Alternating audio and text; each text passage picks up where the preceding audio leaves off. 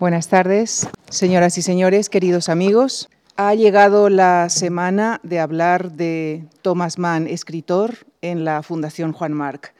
Y para hacerlo nos acompaña la ensayista y traductora Rosa Sala Rose, a quien damos nuestra bienvenida.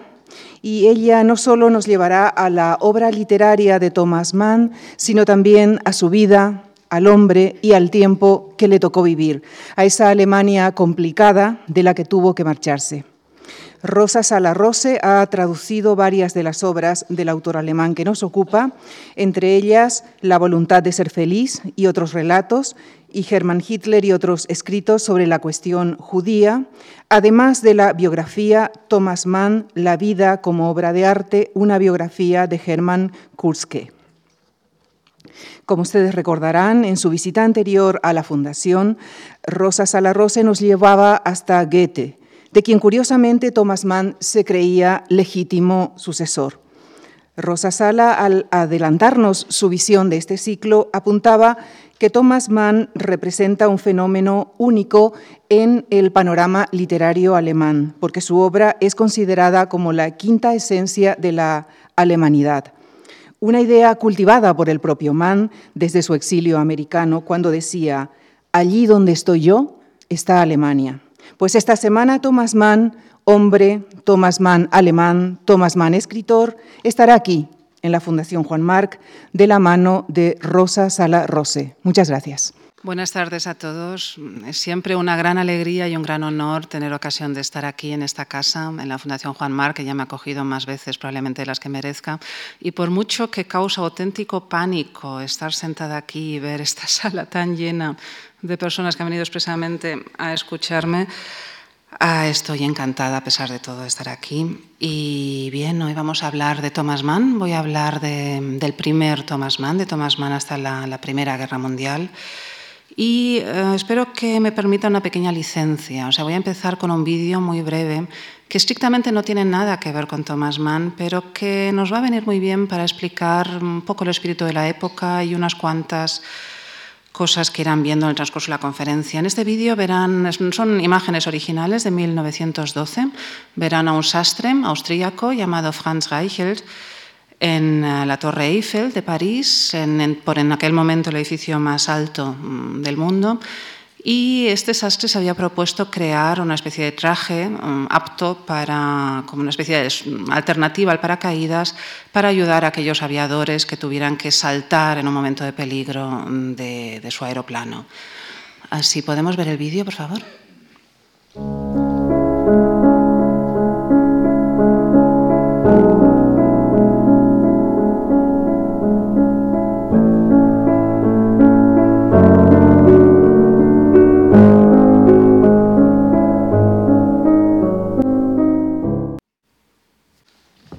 Les he mostrado este vídeo por tres razones. O sea, una de ellas es quizá para solicitar cierta benevolencia para con el Thomas Mann entusiasta con la Primera Guerra Mundial del que vamos a hablar en parte hoy y para señalarles que nuestra mentalidad actual de habitantes del siglo XXI no tiene o tiene muy poco que ver con la prisión mental, con la mentalidad colectiva de las personas de 1912 en el corazón de Europa que han visto ustedes en este vídeo. No sé si, si se han fijado en la última escena, hay alguien midiendo mm, tranquilamente el, ah, la profundidad del hueco que ha dejado el cuerpo del pobre Franz Reichel, que lógicamente no sobrevivió a este salto en el suelo de París. Este tremendo desdén hacia la vida humana que se aprecia, yo creo, en este vídeo, afortunadamente los europeos de hoy que hemos experimentado dos guerras mundiales desde entonces, ah, lo hemos mm, superado, si no totalmente, por lo menos. O sea, yo creo que ya no es concebible experimentar una escena como esta en el corazón de Europa actualmente. Es decir, eran otras personas, pensaban de otro modo y el concepto, la relación que tenían con la muerte, sobre todo cuando era una muerte voluntaria y encaminada hacia una proeza supuestamente heroica, era muy distinta a la que teníamos hoy. Hoy sin duda nadie habría dejado saltar a este individuo de la torre. Pero eh, también se lo muestro por otros dos motivos. Uno es porque yo creo que es una metáfora extraordinaria de la Europa a punto de lanzarse a un tremendo, una tremenda muerte colectiva de la Primera Guerra Mundial. O sea, fíjense, ah, hay cierto delirio de grandeza, cierta convicción totalmente insensata de que ese salto va a funcionar para obtener algo mejor a una supuesta grandeza que ha de llegar a través de, en fin, de la proeza, de, de, ser un gran inventor, etc. Eso convocar a las cámaras, a los medios de comunicación como testigo de esa acción, esa extraña disposición a sacrificar, la propia vida en aras de unas ideas que hoy nos parecen insensatas y simplemente al final lanzarse al abismo, que es lo que hizo Europa en aquel momento. Yo creo que es una metáfora mm, en fin, mm, relevante y también lo es para Thomas Mann. O sea, hay toda una serie de abismos distintos a los de la Torre Eiffel en la vida en la personalidad de Thomas Mann a los que voy a referirme hoy. Y es probable que vaya recordando este vídeo como una forma también de anclar argumentativamente mi, mi charla de hoy. Lübeck. Esta ciudad del norte de Alemania, una ciudad de comerciantes, es la ciudad en la que nació Thomas Mann. Concretamente, nació en esta casa a la izquierda la foto antigua, a la derecha la, moderna. Ahora mismo es un museo, se puede dedicado a la familia Mann. Es también la casa en la que se desarrolla toda la novela de los Buddenbrook. bien, Lübeck eh, se caracteriza por ser protestante, naturalmente eso no es ninguna excepción en, Alemania, pero es más protestante que otras ciudades alemanas. O sea, ya desde el siglo XVI eh, era el único pequeño territorio independiente en el Reich alemán que estaba gobernado por el obispo protestante. O sea, la, importancia, el efecto del, protestantismo eh, más eh, ascético, más puritano, en Lübeck eh, era extremo. Todo eso ha dejado una huella muy profunda en la obra de Thomas Mann, no solo en los Buddenbrook. Y Bien, en una de las características también de Lübeck es que en la iglesia de Santa María, que es donde Thomas Mann fue bautizado, la que se podía ver desde las ventanas de la casa de Lübeck que acaban de, contemplar, había un, se ha perdido por la causa de las bombas de la Segunda Guerra Mundial, pero había una danza de la muerte que, como ven, rodeaba gran parte de la iglesia. Thomas Mann solía referirse a Lübeck como la patria de la danza de la muerte. Hay un este tema, Lanza de la Muerte, aparecerá también indirectamente en, Muerte en Venecia y en diversas obras de Mann. Y aquí tenemos a los padres de Thomas Mann. Thomas Johann Heinrich Mann, un patricio de la ciudad hanseática de Lübeck, eh, comerciante, inmortalizado en, los Buddenbrook, y eh, su esposa, la madre de Thomas Mann, Julia da Silva Bruns, que como deducirán por su nombre, tenía sangre portuguesa, o sea, es de una familia germano-portuguesa, residente eh, de hacendados, residentes en Brasil. O sea, eh, vino de Brasil para instalarse en la fría y protestante Lübeck, que ella misma había sido en el catolicismo, y eso tuvo que ser para ella un, shock realmente importante del que probablemente no se recuperara nunca del todo. O sea, abandonar la selva brasileña por la fría ciudad de Lübeck. Eh, esto es importante, um, no son datos accesorios, porque estos dos elementos, o sea, la vida de Thomas Mann y la obra de Thomas Mann se constituye de un continuo baile de antítesis, de encaje de antítesis. A Thomas Mann le gustaba mucho jugar con elementos antitéticos. Hay elementos antitéticos muy presentes en su vida y en su obra. Y los dos, las dos corrientes principales quedan representadas precisamente por el elemento paterno y el elemento materno. La madre tocaba muy bien el piano, era el elemento sureño, eh, más eh, liviano, musical, artístico, mientras que el padre representaba todos los valores de un puritanismo protestante que serían finalmente los que adoptaría en su mayor parte Thomas Mann como modelo para su propio plan vital.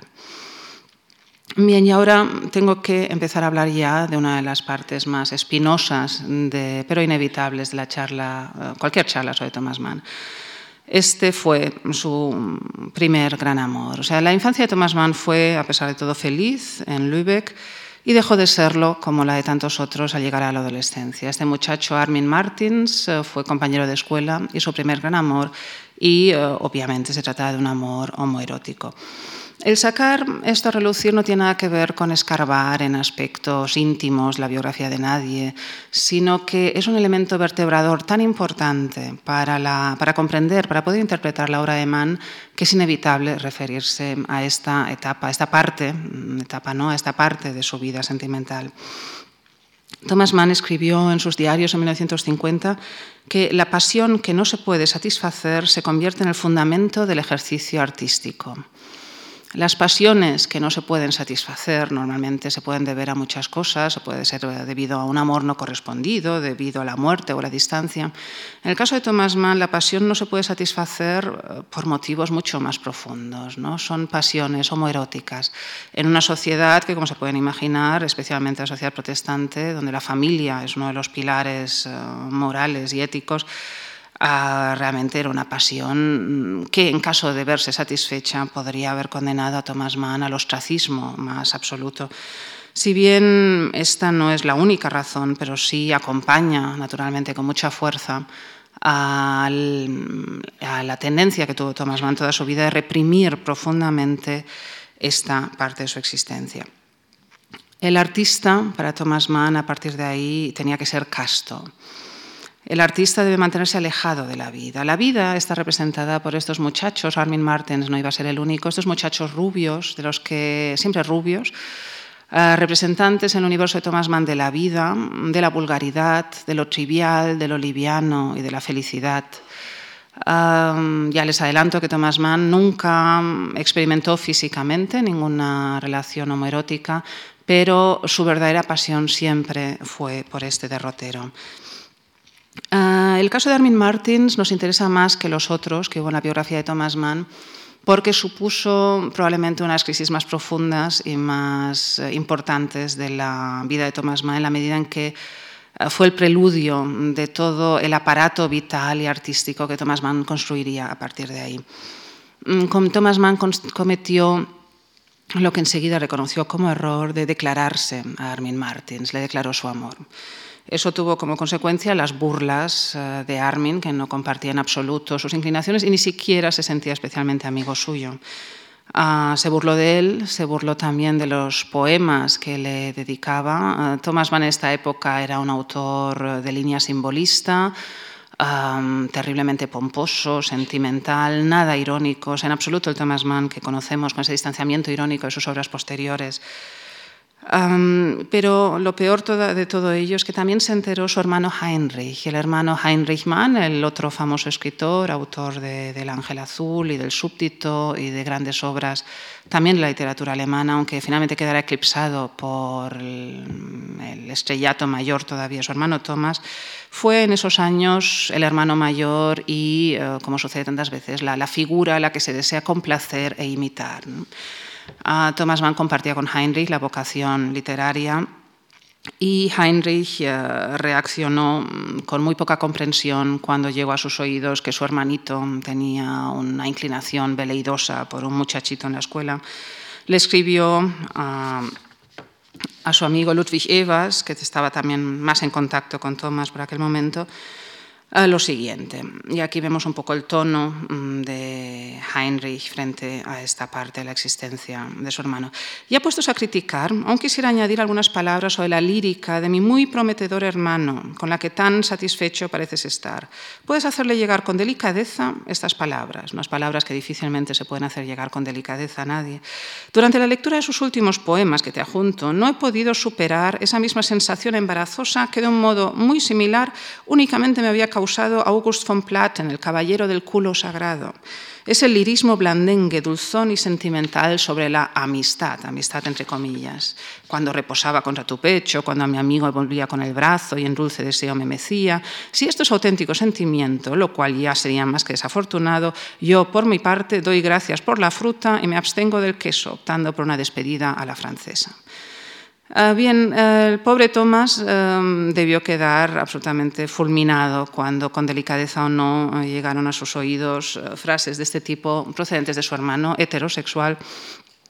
Y eh, yo creo que, ese error cometido, ese entregarse a la verdad de su vida, ese mm, paso de valentía consistente en declarar su amor a Martins, en Martens, en enviarle sus poemas, en dar a conocer esa inclinación, fue un error mm, del que él aprendió muchísimo y aprendió para toda su vida. O aprendió sobre todo que el artista debe mantenerse casto, alejado y debe desarrollar el único instrumento que permite eh, sobrevivir a experiencias como esta en el transcurso de toda una vida, que es el distanciamiento irónico. A partir de ahí, poco a poco, Thomas Mann se convertiría en el escritor que ahora hemos aprendido a apreciar y admirar, en ese autor que siempre parece tener una sonrisa levemente sarcástica, a veces cariñosa o benevolente con sus personajes, ese autor distanciado e irónico de sus grandes novelas. Thomas Mann aprendió que la pasión no separa ni individualiza, sino que une y disuelve como la muerte. La pasión es algo intrínsecamente peligroso, la pasión es algo de lo que hay que separarse y distanciarse, y eso hay que hacerlo mediante corazas, unas corazas que uno debe ir construyendo y cincelando pieza a pieza en el transcurso de toda su vida. Un trabajo ingente y difícil y que Thomas Mann probablemente llevó a cabo mejor que ningún otro. Esta experiencia de la seducción, el peligro de la seducción, ese miedo por la atracción que experimentó Thomas Mann siempre, constituye lo que el mejor biógrafo, a mi entender, que tuvo Thomas Mann, Hermann Kutzke, ha denominado la papilla primigenia. Esta papilla primigenia, con todos estos contrastes, la vida rubia y trivial frente al deber y el puritanismo, esta, el temor a la seducción, la seducción que no solo pasa por el erotismo, sino también por esta parte del zánatos, de la atracción por la muerte. Todos esos elementos ya eh, se afianzan, se anclan en el subconsciente de Thomas Mann a sus 15 años, en su adolescencia, y ya no iban a abandonarlo del todo nunca más.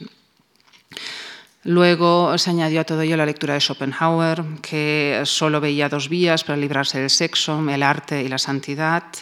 En cierto modo, Mann fue las dos cosas, o sea, él fue sobre todo un gran artista, pero además eh, fue también una asceta dentro de su labor artística, o sea, su concepción del arte nunca pasó, aunque lo intentó, ahora hablaremos de ello brevemente, pero nunca pasó por abandonarse a las musas o a la inspiración del momento, sino que fue un auténtico servicio, un auténtico trabajo. La vida de Thomas Mann salvo los años de Múnich, a los que ahora me referiré, eh, fue su vida burguesa, siempre tremendamente ordenada, con unos horarios estrictos. Como anécdota se puede decir que sus hijos no se atrevieron a despertarlo de la siesta para anunciarle que le habían concedido el premio Nobel, porque eso habría supuesto romper el equilibrio de su jornada diaria y esperaron impacientemente delante de la puerta que se despertara solo para comunicarle algo así. O sea, este, el deber, la entrega al arte para Thomas Mann fue un auténtico el servicio formaba parte de esta vertebración, de esa estructura que se dio a sí mismo. O sea, supo no renunciar a su vocación, pero convertirla en parte de una identidad burguesa. Ah, el breve intermezzo en, este plan vital que les acabo de explicar se dio de forma muy brusca en 1891. Thomas Mann tenía 26 años cuando su padre, el senador, el representante de los valores patriarcales y protestantes, murió súbitamente. El padre debió ver claramente que ni Heinrich ni Thomas iban a ser adecuados para continuar con la empresa.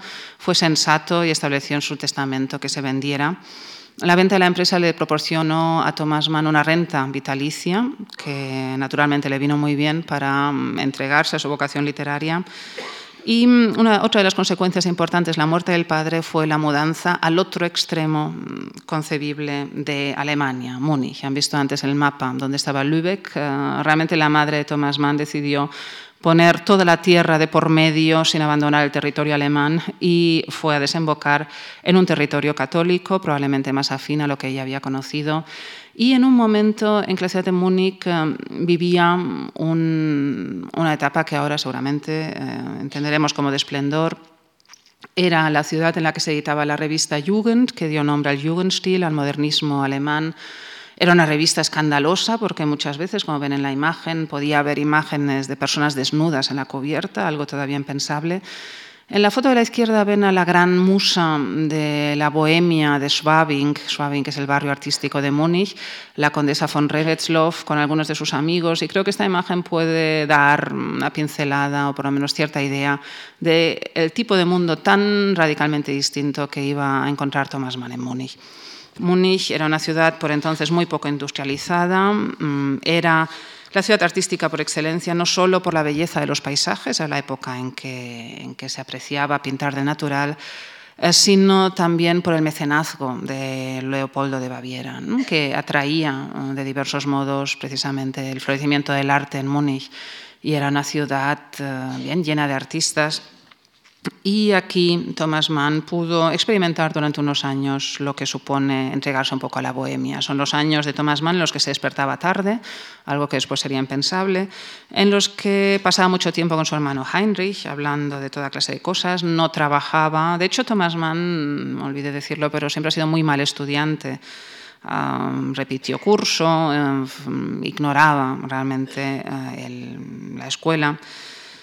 Y aquí en Múnich podemos imaginarnos que fue considerablemente feliz. Sin embargo, mm, lo que sabemos por sus diarios o por otros documentos es que no fue exactamente así. Tuvo momentos de profunda seducción también por la muerte. O sea, yo creo que los años de Múnich fueron años en los que estuvo tentado de abandonarse a, a ese abismo de la seducción, a ese abismo también del, extraño deseo por la muerte, del deseo tanático tan vinculado finalmente al erotismo insatisfecho. Y eh, tenemos declaraciones suyas del estilo depresiones verdaderamente malas con planes de autodestrucción considerados muy en serio. Y en otro lugar, en el fondo no deseo nada mejor que un buen tifus con final satisfactorio. O sea, cierta atracción por la enfermedad fue característica también siempre de Thomas Mann, la encontramos entre otros muchos textos en Muerte de Venecia, en Venecia. Fueron años en los que Thomas Mann luchaba por mantener su sexualidad eh, bajo control. Sabemos también por sus diarios que se daba duchas de agua fría, y acuñó una expresión que me parece muy afortunada y muy elocuente, la, la adoptó de Nietzsche, pero encerrar, encadenar los perros en el sótano. Los perros, por supuesto, son estas pasiones que hay que reprimir, pero, eh, claro, el sótano forma parte de la casa, el sótano es algo que siempre lleva uno consigo, mm, en este hogar que constituye el yo, una buena metáfora del subconsciente, y sabemos que un perro, un perro salvaje, un perro que ladra y que ha desencadenado, siempre corremos el riesgo de que se suelte en algún momento. O sea, tener los perros encadenados en el sótano nunca puede ser un motivo para bajar la guardia o para sentirse realmente tranquilo con respecto a los peligros mm, que acechan. Mm, bien, curiosamente fue aquí en Schwabing, en Múnich, con este estado mental y con el amor por Paul Ehrenberg, ahora hablaremos de él, amor como siempre mm, no realizado, amor homoerótico. Creo que Aquí tenemos su imagen, de nuevo un muchacho rubio, de nuevo un muchacho bastante uh, trivial, um, coqueto, seductor, al que le gustaban las mujeres, como también sucedía en el caso de Martens, no los hombres, pero que honró a Thomas Mann con su amistad. Eso ya fue un gran avance. O sea, por primera vez Thomas Mann tuvo la sensación de tener un amigo, un amigo de verdad que le escuchaba, que quedaba con él ayudó seguramente el hecho de que Paul Ehrenberg fuera pintor, que tuviera cierta sensibilidad para lo artístico. Su hermano era músico y Thomas Mann solía pasar mucho tiempo con los dos hermanos. Sin embargo, por supuesto, para Thomas Mann eso suponía también una fuente constante de sufrimiento, por muy complacido que estuviera por la amistad correspondida, pero era estar siempre en la proximidad del objeto de deseo, sin poder no solo no alcanzarlo nunca, sino ni siquiera expresar su verdadero sentimiento. ¿no? Posiblemente los textos de su diario sugiriendo un suicidio tuvieran bastante que ver con este amor algo desesperado por Paul, Paul Ehrenberg. A Thomas Mann mm, le irritaba muchísimo el continuo flirteo de Paul con mujeres diversas. Ha quedado reflejado en algunos de sus relatos. Aprovecho mm, este momento para decir que si a ustedes les da pereza, y lo comprendo, abordar algunos de los grandes libros, grandes en extensión de Thomas Mann, como La montaña mágica, Los Buddenbrook, o todavía más extenso, la tetralogía sobre José y sus hermanos, pero les interesa acercarse a él como escritor, yo les recomiendo muchísimo sus relatos. En los relatos de Thomas Mann les aseguro que no se van a aburrir y está condensada toda esta papilla primigenia en todas sus diversas manifestaciones y variantes de la que les voy a hablar yo hoy el jueves. Y uno de esos relatos, eh, Las golondrinas, cuenta precisamente, habla, transmuta mm, los flirteos del apuesto Paul con unas mujeres, unas bailarinas de varieté llamadas golondrinas, ante los ojos desesperados de su legítima esposa, que era testigo de ello. Podemos imaginarnos que Thomas Mann se sentía de un modo similar. Thomas Mann, también aprovecho este momento para decirlo, eh, siempre decía que él realmente, más que crear, encontraba. O sea, mm, no hay prácticamente ningún texto, mm, incluso me atrevo a asegurar que ninguno, salvo algunos ensayos de Thomas Mann, que no tenga elementos claramente autobiográficos. Pero no autobiográficos por interpretación retorcida del exégeta literario, sino realmente autobiográficos. O sea, hay pasajes en boca de algún personaje suyo que podemos encontrar prácticamente idénticos en su diario íntimo, etc. Thomas Mann continuamente creó su obra literaria a partir de las experiencias y las pulsiones y los miedos de su propia existencia. Y por lo tanto, todos estos personajes, Paul Ehrenberg, uh, o todas estas personas que llegan a ser importantes de un modo u otro en su vida, también a veces personas accesorias, reaparecen continuamente en su obra literaria bueno, y uno de los placeres que mm, proporciona el bucear un poco en la vida de Thomas Mann es precisamente eso, que uno siempre va encontrando vínculos y uno va recomponiendo el puzzle de su vida a partir muchas veces de sus obras literarias. Bien, en estos años de, de Múnich, y retrocedo un poco, es cuando mm, Thomas Mann escribe su novela de Lübeck por excelencia. Esto puede parecer curioso y tal vez no lo sea tanto. O sea, precisamente en Múnich, el lugar más distinto que quepa imaginar de, de, la Lübeck eh, protestante, luterana, severa, estricta, comercial, que la había abandonado en el que pasó su infancia, es donde escribe esta novela que representa mejor que ninguna que podamos imaginar lo que debió de ser la vida en esa ciudad en el siglo XIX. Aunque no es esta la intención de Thomas Mann, mm, Siguiendo un tic muy habitual de las novelas alemanas de su época, la palabra Lübeck no aparece ni una sola vez en toda la novela, aunque es evidente para cualquiera que conozca la vida de Thomas Mann y conozca Lübeck que se trata de una novela que transcurre en esa ciudad. la novela alemana mm, siempre rechazó el realismo que uh, estaba extendiéndose en otras tradiciones literarias europeas. O sea, escribir algo realista se consideraba entre artistas intelectuales muchas veces como algo prácticamente insultante.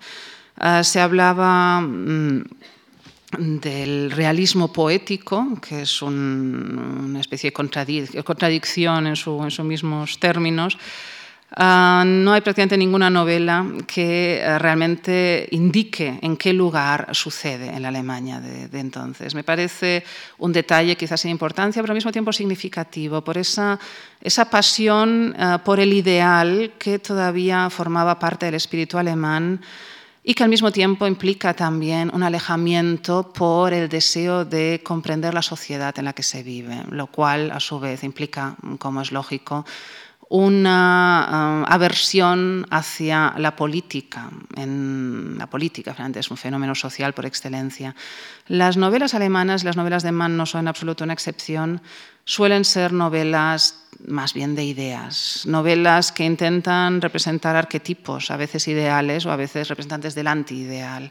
Yo creo que a Thomas Mann se le puede encuadrar, por lo menos en esta etapa, perfectamente en esta tradición y los Buddenbrook no pretenden realmente, aunque yo lo he dicho hace un momento, reflejar la vida de Lübeck en el siglo XIX como se podría haber propuesto un Zola o un Balzac.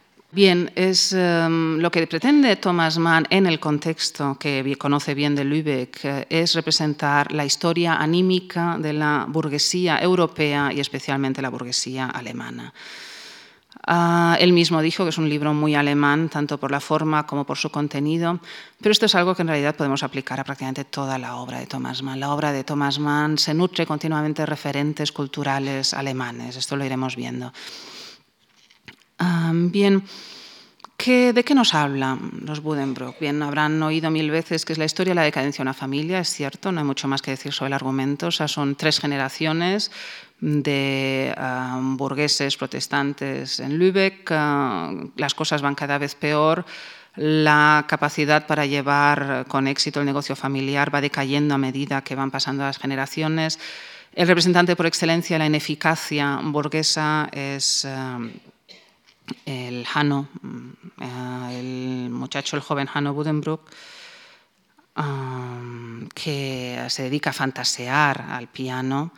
A fantasear al piano es algo también característico. Fantasear en vez de seguir una partitura. O sea, todos los chicos burgueses aprendían, las chicas sobre todo, a tocar el piano. O sea, es decir, el piano en sí no es un, no es un instrumento que, que rompa este reflejo uh, de la burguesía se había propuesto uh, Thomas Mann, pero fantasear al piano es uh, abandonarse de nuevo a esa peligrosa seducción. En este caso, la seducción por la música, que es una de las seducciones que acompañarían a Thomas Mann en toda su vida, que es una de las pocas seducciones socialmente legitimadas y a la que se abandonaba con placer de vez en cuando, pero la que también criticaba a menudo en sus obras. Fantasear supone simplemente regodearse en un ejercicio estético que no lleva a ninguna parte, porque fantasear al piano no es construir una obra, como si hacía Wagner, por ejemplo.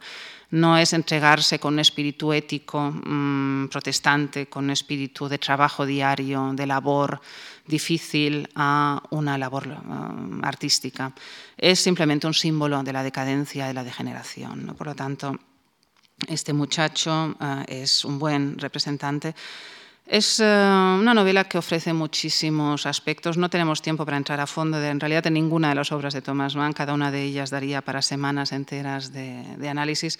Pero sí que me gustaría llamar la atención sobre una escena que me parece característica. O sea, la joven Tony Budenbrook es, uh, se enamora de un estudiante de medicina uh, se resiste numantinamente al matrimonio impuesto um, por su padre, un señor Grünlich, al que ella detesta, y al final accede al deseo paterno.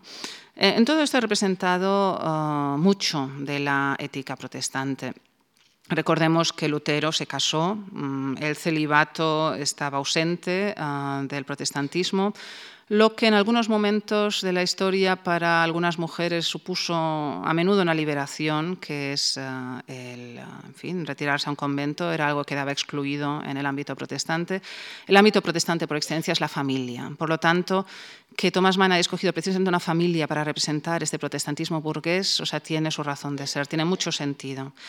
Sabemos que Lutero, para Lutero santificó la familia. A partir de Lutero, mm, si antes un matrimonio se podía concertar simplemente con una promesa ante los ojos de Dios, eh, a partir de Lutero es necesario pedir el permiso de los padres. Aquí vemos ya la autoridad eh, paterna, este espíritu patriarcal. Sabemos que Lutero dijo que prefería tener un hijo muerto a un hijo desobediente. Y todo este espíritu um, se refleja también en esta novela, y Thomas Mann lo conocía muy bien. Pero volviendo a la Tony Budenbrook y el señor Grünlich, eh, después de haber contraído matrimonio, despedirse oficialmente de sus padres, sube al carruaje, ha de irse con su esposo, y en el último momento, antes de que los caballos empiecen a trotar, Uh, salta del carro por encima de las rodillas del gruñón señor Grünlich y se abraza a su padre. Aquí se ha entregado por un momento a un sentimiento, a una efusión de sentimientos impropia. Seguramente su padre lo debió de ver así. Y le dijo, adiós papá, mi buen papá, ¿estás satisfecha conmigo? Esto me parece significativo. O sea, la satisfacción del padre es un elemento, un valor importante a cuidar. Y cuando el carruaje se aleja de la vista de su padre, su esposa Betsy le pregunta, ¿crees que nuestra hija Tony va a ser feliz? Y él le dice, ay Betsy, está satisfecha consigo misma esta hija que se ha casado uh, a disgusto, a desgana, con un señor Gwynlich al que detestan, está satisfecha consigo misma y esta es la felicidad más sólida a la que podemos aspirar en esta tierra. Esto es importante porque la felicidad para Thomas Mann es incompatible con la vida burguesa y con el servicio al deber, con el servicio a unos principios, con el servicio al arte en su caso en particular. La felicidad le parece incluso, lo dice en algún momento las consideraciones de una política, una idea extranjera, una idea anti-alemana, no propia de lo alemán. Los alemanes no son felices, no han de ser felices, no deben serlo. No, forma parte de la genética del pueblo alemán la felicidad. Lo que sí forma parte es la satisfacción, la satisfacción con el deber cumplido. ¿no? Desde ese punto de vista me parece que, que esta pequeña y trivial escena de la pobre Tony Burenbrock es significativa. Uh, es curioso, mmm, bien que mmm, parte de los, de los olvidé mencionarlos, se escribió también en Italia, o sea, Thomas Mann aprovechó la proximidad geográfica con Italia para hacer varios viajes a este país con, con su hermano Heinrich. Y um, Thomas Mann dice que necesitaba esa distancia de Lübeck para poder escribir sobre Lübeck, o sea, en la distancia el recuerdo se volvía más vívido y también, naturalmente, la posibilidad de criticar a los ciudadanos de Lübeck sin tener que enfrentarse a ellos todas las mañanas al levantarse. ¿no? Naturalmente, él sabía que de momento no había planes de regresar y eso ayuda mucho a escribir un libro muy crítico como finalmente es este. Um, pero también Tampoco podría haberlo escrito de seguir vivo su padre, que representaba todos estos valores. O sea, en cierto modo fue la muerte del padre de Thomas Mann la que hizo de él realmente un artista, con esta obra que fue la primera gran obra de Thomas Mann, la que le dio la fama, la que tuvo muchísimas ediciones y fue su primer gran éxito literario. Uh, Thomas Mann, mm, en las consideraciones, se arrepiente un poco, en las consideraciones de un político, que fue el libro del que hablaremos hoy hacia el final de la charla, en el que defiende la, la Primera Guerra Mundial, la guerra como elemento liberador y vital para el pueblo alemán, etcétera, etcétera. En ese libro, él se arrepiente un poco de haber escrito un libro que representa finalmente la decadencia de unos valores. Incluso le atribuye, me parece muy curioso, un descenso radical en los nacimientos. O sea, eso dice algo también de, los delirios de grandeza que no eran ajenos, o quizá podemos llamarlos también vanidad, que no eran ajenos de ningún modo a la figura de Thomas Mann eso de imaginar que una novela provoca un descenso radical en los nacimientos de todo un país, em, creo que eh, supone una clara exageración probablemente ese descenso se viera motivos muy distintos, quizá entre ellos la invención por esas fechas del preservativo sin costuras, que era seguramente tuvo una relación sociológica mucho más clara que no la publicación de los Budenbrock. Bien, el personaje de Paul Ehrenberg ah, es fundamental para una obrita de Thomas Mann generalmente considerada menor, pero que es, mm, lo digo por experiencia, auténtico veneno en manos de un adolescente, que es el Tonio Kröger, escrito, publicado en 1903. Tonio Kröger es probablemente una de las, de las obritas más manifiestamente autobiográficas de Thomas Mann es, ah, cuenta la historia de un hijo de Tonio, hijo de comerciante y de una bella mujer del sur, que se enamora de un muchacho de adolescente, Hans Hansen, después de una chica, Inge Holmes, los dos rubios, los dos triviales, los dos representantes de la vida, la vida escrita en mayúscula, este complejo, este conglomerado de valores que constituían un elemento de las antítesis de Thomas Mann este muchacho también se muda a Múnich cuando muere su padre, o sea, como ven, es casi, en fin, casi una duplicación de la vida de Mann. escribe, aprende a escribir desde el distanciamiento irónico y muere como persona el momento en que renuncia a ese contacto nunca satisfactorio con la vida en forma de erotismo para nacer realmente como creador y sabe que solo desde la añoranza por la vida se puede hacer arte. El relato concluye mm, dejando una pequeña ventana abierta a la esperanza que yo a mis 15 años no supe ver. A mí esta, esta novelita a los 15 años me dejó hundida en la miseria porque tenía alguna vocación también yo literaria y quedé convencidísima de que había que escoger, como lo está también el propio Tono Kröger lo estuvo Thomas Mann, había que escoger entre la felicidad de la vida o el servicio ascético por el arte, que si yo quería escribir estaba condenada a una infelicidad perpetua. Esto no exagero, les digo que me tuvo muy ocupada durante un buen año de mi existencia. Ah, con el tiempo, afortunadamente, a Thomas Mann también le sucedió. Uno aprende que las cosas nunca son tan antitéticas, aunque literariamente quede muy bien ponerlas así, que siempre hay caminos para el compromiso. Thomas Mann también supo encontrar los suyos. Sin embargo, esta etapa de Múnich, con este apuesto Paul Ehrenberg en esta peligrosa proximidad que nunca podía ser satisfactoria, y sobre todo también el éxito literario de los Buddenbrook, que de algún modo legitimaba ante los ojos del mundo su existencia artística como escritor, llevó a Thomas Mann a tomar una de las decisiones quizá más enigmáticas o más paradójicas de su biografía, casarse localizó y pretendió durante bastante tiempo a esta muchacha, Katia Pringsheim. Es hija mm, de una muy rica familia judía. Ah, él la descubrió un día mm, plantándole cara a un revisor en un tranvía.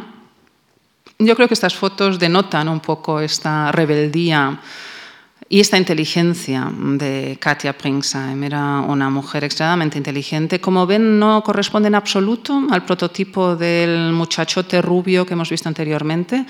Es una mujer de ojos oscuros, de pelo negro, delgadita, quizá efébica hasta cierto punto, que era el único tipo de mujer que podía interesar a Thomas Mann. Es curioso, porque también ahí mmm, respondía siempre a sus antítesis vitales. El matrimonio, supongo, no podía ser de otra manera. Thomas Mann no fue nunca una persona fácil por muchos motivos. No fue muy fácil, sobre todo en los primeros años. Los uh, diarios registran numerosas discusiones. La sexualidad tampoco fue nunca satisfactoria. Aún así, tuvieron, como saben, a seis hijos, seis hijos, cada uno de ellos con una biografía apasionante, uh, de, las, de, los que no voy a poder hablar mucho estos días, pero que merecen también una, una atención. Antes, uh, bien, una vez casado, Thomas Mann ya dispone de todas las piezas necesarias para llevar una vida sólida y burguesa, para darse a sí mismo lo que él llamaba una constitución, sich eine Verfassung geben, ¿no? o sea, constituirse, vertebrarse, construir su propia vida como si fuera un Bien, una, como una especie de, de, construcción hecha pieza a pieza, poco a poco, con esmero, con trabajo, cincelándola a cada año que pasa. Una construcción que tiene algo de fachada.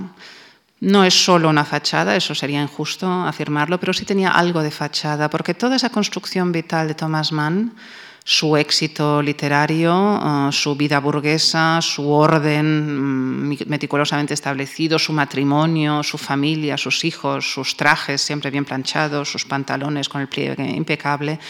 Todo esto era lo que se construyó Thomas Mann para mantener a los perros bien atados en el sótano. Era uh, la parte necesaria para poder continuar con su existencia, sobre todo poder uh, seguir uh, su vocación, su vocación artística, que fue en el fondo lo que más le importó, le interesó siempre.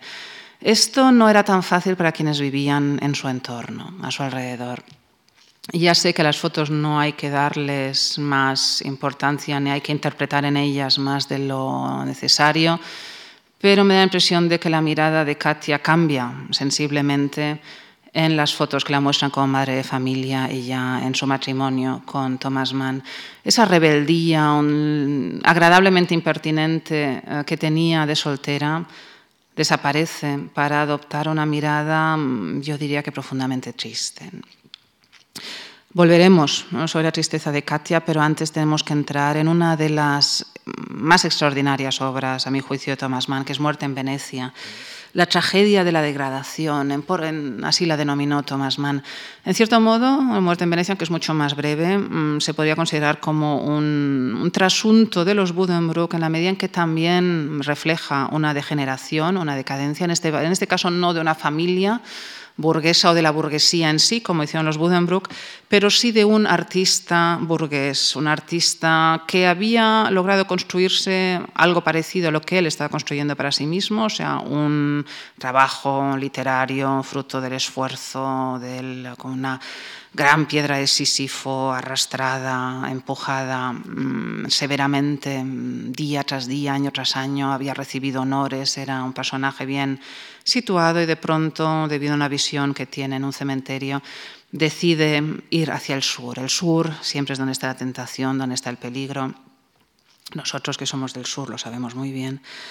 Y uh, se va a Venecia. Venecia no solo es sur, sino que tiene una segunda dimensión. Venecia era la ciudad simbólica de la literatura decadentista del momento. Uh, Venecia es una ciudad marítima mediterránea, pero es un mar estancado, es una laguna, son aguas pútridas, son, es, un, es una belleza decadente, una belleza que se cae, mojada, húmeda. O sea, es un escenario ideal para la literatura decadentista del momento y si nos atenemos a los géneros literarios, que muchas veces dan pistas falsas, pero se considera Muerte en Venecia como una de las cumbres de la literatura decadentista del siglo XIX. Mm, no sé hasta qué punto Thomas Mann también lo habría querido ver así. Pero Aschenbach llega a Venecia, mm, siempre es empujado hacia una dirección distinta a la que él realmente quiere eh, tomar. O sea, un gondolero lo lleva donde él no quería ser llevado, un gondolero además sin licencia, la góndola como símbolo de la muerte ya antes de Thomas Mann.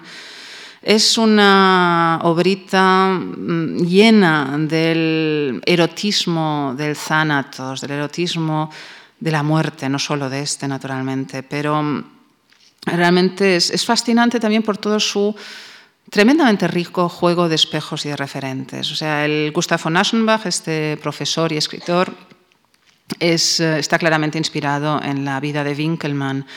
Winkelmann es este famosísimo uh, teórico del arte que fue el fundamento, constituyó el fundamento de, de, la helenofilia alemana, o sea, esta pasión de la nación alemana, la tradición alemana por el ideal clásico griego distinguiéndose en ello sensiblemente de otras naciones europeas que obedecían más a un ideal clásico eh, de tintes romanos. O sea, solo los alemanes realmente en Europa se veían como sucesores, como herederos del arte griego del arte y del modo de vida de la Grecia clásica. Mm, Winkelmann fue el que inició esta corriente fructífera y a veces peligrosa en la tradición alemana Winkelmann era homosexual y Winkelmann, ah, de un modo similar a como le sucede a Aschenbach, encuentra la muerte mm, intentando huir de aquello que teme, o sea, yendo hacia lo que él cree que es la salvación y que en realidad resulta ser la perdición. O sea, mm, no tenemos mucho tiempo para entrar en Winkelmann, pero él tiene miedo de visitar la auténtica Grecia, teme en parte que, eso le ofrece varias veces esa oportunidad, teme que su ideal de Grecia se vea afectado al encontrarse con la Grecia real. Ah, de pronto teme que en Grecia va a encontrar sin lugar a dudas la muerte, una obsesión paranoica, y decide ir hacia el norte, y decide ir hacia Trieste, y precisamente en Trieste un personaje así del submundo Ah, lo asesina, lo mata para robarle unas monedas de oro que llevaba. Bien, naturalmente, Thomas Mann conocía esta historia. Como vemos, es una vez más un referente tremendamente característico de la cultura alemana, no de cualquier otra cultura, el que emplea una vez más Thomas Mann. O sea, realmente la obra de Thomas Mann es de una alemanidad extrema hay otro referente, naturalmente, también en el Wagner. Wagner saben que murió en Venecia y que fue en Venecia donde compuso al menos parte de Tristana y Solda. Bien, en Venecia, en la Venecia de Aschenbach, eh, se desencadenó una epidemia de cólera entre tanto, Aschenbach se ha enamorado del joven Tazio, de un adolescente de espectacular belleza, adolescente fébico, naturalmente rubio, al que, polaco, al que ve jugando en la playa. Y si quieren saber cómo era el Tazio real, no el imaginado por Thomas Mann ni el de la película de Visconti, que seguro conocen, Parece ser que se trata de este jovencito, o sea, este eh, jovencito polaco, Vladislav Mös, eh, apodado Azio, precisamente, estaba jugando con un traje de marinero, como describe Thomas Mann, en el Lido en 1911, que fue el mismo año en que Thomas Mann visitó Venecia. Él se descubrió a sí mismo en la película Visconti, curiosamente, y se dio a conocer como el Tazio real. Hay quien lo pone en duda, pero realmente encajan muchas de las piezas. Aschenbach se enamora perdidamente de este muchacho con el que nunca llega a hablar, el amor de Mann siempre silencioso, y em, enferma de cólera, enferma de cólera al comprar unas fresas demasiado maduras. A mí eso me parece de una simbología, un poder evocador extraordinario aun sabiendo que el cólera al parecer entra en Venecia a través de las frutas y verduras que ofrece una verdulera, compra fresas precisamente, una fruta erótica y también en este caso una fruta portadora de la muerte, una fruta excesivamente madura.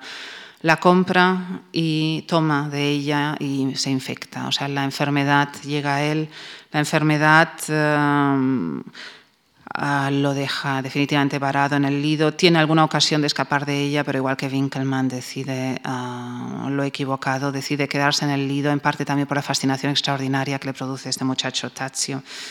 Y aquí hay un elemento que me parece muy interesante en Tomás en Muerte en Venecia él no avisa a la familia polaca de que hay epidemia de cólera en Venecia. La familia polaca, posiblemente por cuestiones lingüísticas, no se ha enterado, sigue jugando en la playa mientras el resto de habitantes del hotel abandonan Venecia y uh, Aschenbach no les avisa, no les avisa para no verse privado ah, sabiéndose enfermo de estas últimas horas, de esos últimos días de admiración de la belleza del joven Tazio.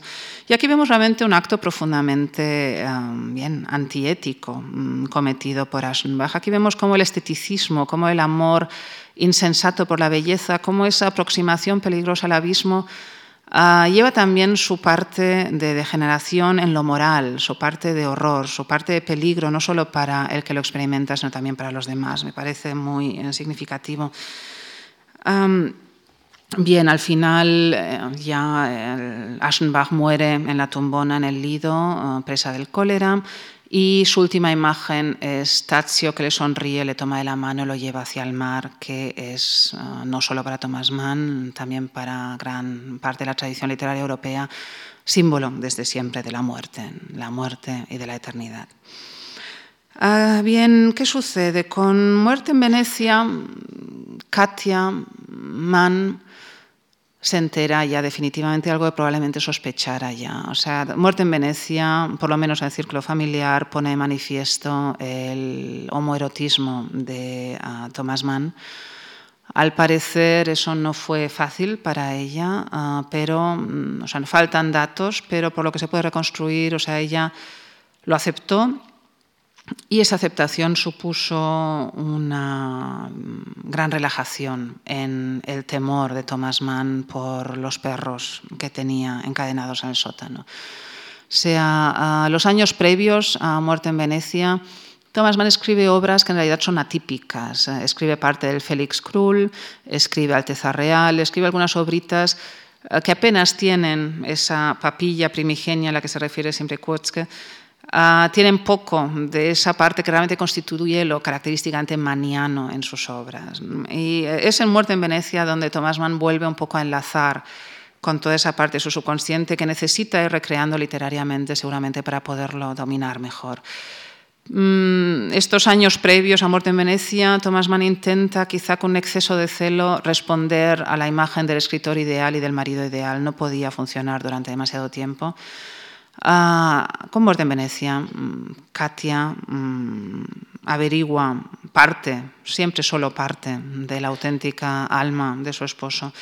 Con el tiempo, con mucho tiempo, o sea, en los años 50, ah, tanto Katia como Erika pueden bromear sobre este tipo de, preferencias de, de Thomas y todo se vuelve mucho más relajado. También han cambiado las costumbres, ha habido dos guerras mundiales entre medio, pero ahora nos encontramos en 1911 y para una mujer de buena familia no debió de ser nada fácil asumir estas, estos aspectos de su matrimonio. Y ahora llega mm, la parte de Thomas Mann la que quizá menos simpaticemos, o por lo menos yo menos simpatizo con él llega, estalla la guerra, una forma bastante súbita para todos y para, para, horror de quienes amamos la obra y también un poco la persona de Thomas Mann, Thomas Mann se convierte en un ferviente defensor de la contienda de primera hora. Con ello se suma la mayoría, o sea, la mayoría de intelectuales y artistas y también de no artistas del momento no solo en Alemania, mm, recibe la guerra con un júbilo que a los ojos de hoy, de los que ya no estamos en los pies de la Torre Eiffel viendo caer a alguien al abismo, nos resulta muy difícilmente comprensible. O sea, el desdén, la indiferencia con la que fueron enviados y pulidos en una absurda guerra de trincheras millones de seres humanos, millones de soldados, con los que se jugaba como quien juega con soldaditos de plomo en curiosos planes estratégicos que generalmente fracasaban, es algo mm, totalmente ajeno a nuestra sensibilidad de hoy y yo creo que es bueno que así sea, naturalmente.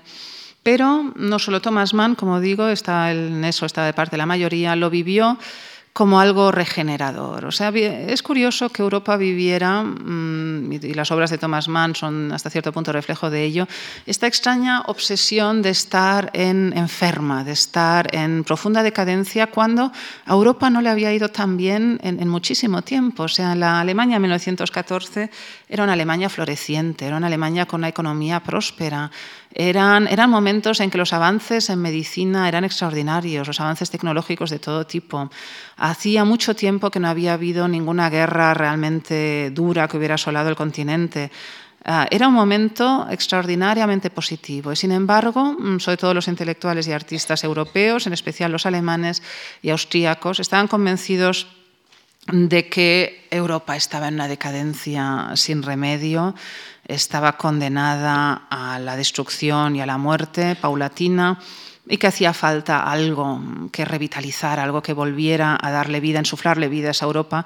Y absurdamente para nosotros eso creyó verse en la guerra, en la Primera Guerra Mundial. También lo vivió así Thomas Mann, que sin embargo ve en la Primera Guerra Mundial la gran crisis de su vida, en sus propias palabras. Fue un momento crítico, un momento que le obligó a él y a todos los demás a adoptar partido. Y se dio la circunstancia de que adoptó un partido distinto, muy distinto al de su hermano Heinrich. Heinrich Mann desde siempre ya más eh, afrancesado, más amigo de los valores democráticos, de los valores progresistas, vio enseguida que Alemania no iba a ganar esa guerra y que además la idea misma de la guerra era una tremenda insensatez. Eso separó a los hermanos, aunque uno se puede preguntar si realmente fue eso lo que los separó o no, un continuo combate fratricida, un poco por por el éxito. O sea, son dos hermanos muy distintos, em, con una misma vocación literaria, con éxitos que se van alternando, aunque finalmente sería Thomas Mann quien, quien se llevara el gato al agua en comparación con Heinrich. Había una competencia continua y seguramente Thomas Mann también, en gran medida por los perros que llevaba siempre consigo en su sótano, se sentía en cierta inferioridad anímica con respecto a Heinrich y eso a veces requiere, exige una pataleta. La pataleta tomó forma de libro y se denominó Consideraciones de un apolítico. Eh, no sé, lo escribió Thomas Mann durante la guerra. Es un tremendo alegato a favor de la guerra y a favor de la cultura alemana desde una interpretación característica en la que ahora entraré, no solo característica de Mann, sino también de, de su momento, de su época pero se publicó después de la guerra. Es decir, que ni siquiera el final de la guerra sirvió para que Thomas Mann diera un paso atrás y guardara este manuscrito en un cajón, que es lo que todos sus admiradores habríamos deseado. Para Thomas Mann la política es algo profundamente ajeno al alma alemana. O sea, mm, los alemanes, la nación alemana representa la cultura, las demás ah, naciones representan la ah, civilización. Es curioso cómo para nosotros ahora la palabra civilización y la palabra democracia son términos con carga claramente positiva. Ah, no creo que nadie se sienta insultado porque le llamen civilizado. Sin embargo, mm, en la Alemania de Thomas Mann, no solo para él, el ser llamado literato civilizatorio era uno de los peores insultos. Era algo terrible, de nuevo, algo que se escapa a nuestra sensibilidad actual hay que pensar que la historia alemana es un poco peculiar. Hay quien habla de un camino específico alemán entre las naciones europeas. O sea, Alemania se, se convirtió en Estado muy tarde, en 1871. Antes estaba fragmentada en un montón de estados soberanos. Mm, pero el nacionalismo alemán era, como tantas veces sucede, previo al Estado alemán, previo en más de un siglo.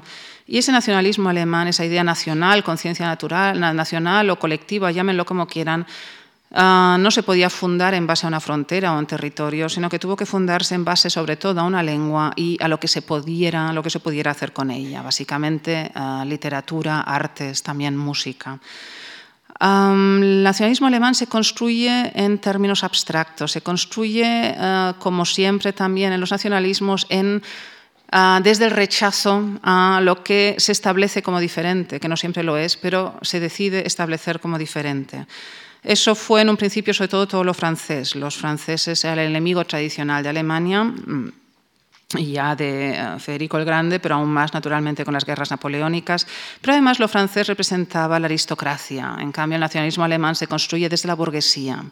Las élites aristocráticas alemanas hablaban francés y, se, y eran, bueno, como toda la aristocracia europea del momento, más bien afrancesadas. En cambio, el nacionalismo alemán se construye desde la clase, clase media, no se podía llamar, pero sí desde la burguesía y ah, en contra de todo lo francés, incluida, desgraciadamente, y aquí es donde se produce un poco esta ruptura, los ideales de la Revolución Francesa, que se consideran ajenos al espíritu alemán. También se construye en rechazo al universalismo católico, se construye desde el protestantismo y desde las ideas y desde la ética protestante. Eso, todo ese conglomerado, lo que sale de ahí, que naturalmente tuvo momentos de florecimiento extraordinario con, con Goethe, Schiller, también con Wagner, con Wagner ya entramos en terrenos algo más espinosos, pero todo eso que constituye la cultura alemana constituye también la base sobre la que se fundamenta la idea de nación alemana. Eso también explica mm, que mm, el encaje del artista acabara funcionando dentro de la tradición burguesa alemana. O sea, ese nacionalismo burgués necesita de los frutos del arte para realmente construirse y crear un ideal nacional. Eso permite que alguien como Thomas Mann, aun siendo escritor y por lo tanto artista, pudiera llevar una vida burguesa perfectamente aceptada y pudiera ser admirado por sus coetáneos, aunque no se dedicaran al arte. O sea, desde un origen mm, romántico en que el artista y el filisteo o el burgués eran como dos contrarios irreconciliables, es un poco el mismo nacionalismo alemán y su necesidad de tener un ideal nacional del que sentirse orgullosos, lo que permite y facilita ese encaje de la creación artística en una sociedad profundamente burguesa como la alemana. El resultado de todo esto es uh, lo que los alemanes llaman cultura. No cultura alemana, sino cultura a secas. Todo lo demás no es cultura. La cultura, die Kultur, es Alemania. No hay, o sea, y Alemania se ve como heredera del ideal griego, de ese ideal que ya había iniciado Winkelmann. Todo esto es muy complicado y uh, no me sorprende si se sienten un poco despistados.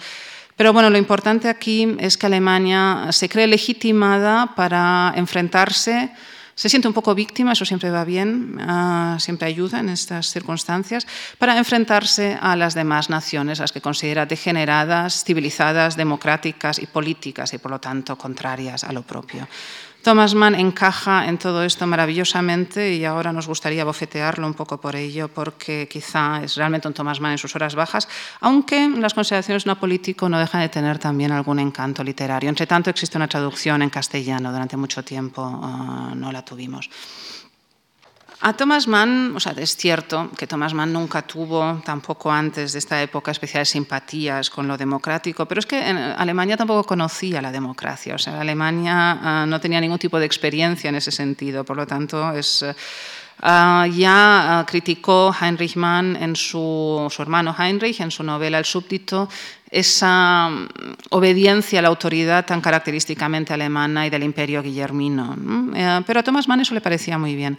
Si quieren leer un extraordinario relato de Thomas Mann en el que se refleja maravillosamente el, bien, esa visión gratamente irónica en este caso de la obediencia al Estado, el papá-Estado, de la autoridad guillermina, es un accidente ferroviario. Ahí vemos lo que sucede cuando de pronto ese orden riguroso que queda reflejado y ah, convertido en metáfora a través de un tren, primera clase, segunda clase, tercera clase, todo el mundo en su sitio, con un revisor que lleva uniforme, naturalmente, y un mostacho y que pone orden y que reprende a no sé quién porque se ha metido en el vagón equivocado y que se dirige a la gente de forma antipática, pero es que es como debe ser, porque al fin y al cabo representa al Estado, cualquiera que lleva uniforme representa al, Reich alemán, todo eso se convierte en, una, en, un tremendo desastre mm, que Thomas Mann describe irónicamente cuando ese tren sufre un accidente ferroviario y de pronto la gente de tercera clase tiene que sentarse en el vagón con los de primera.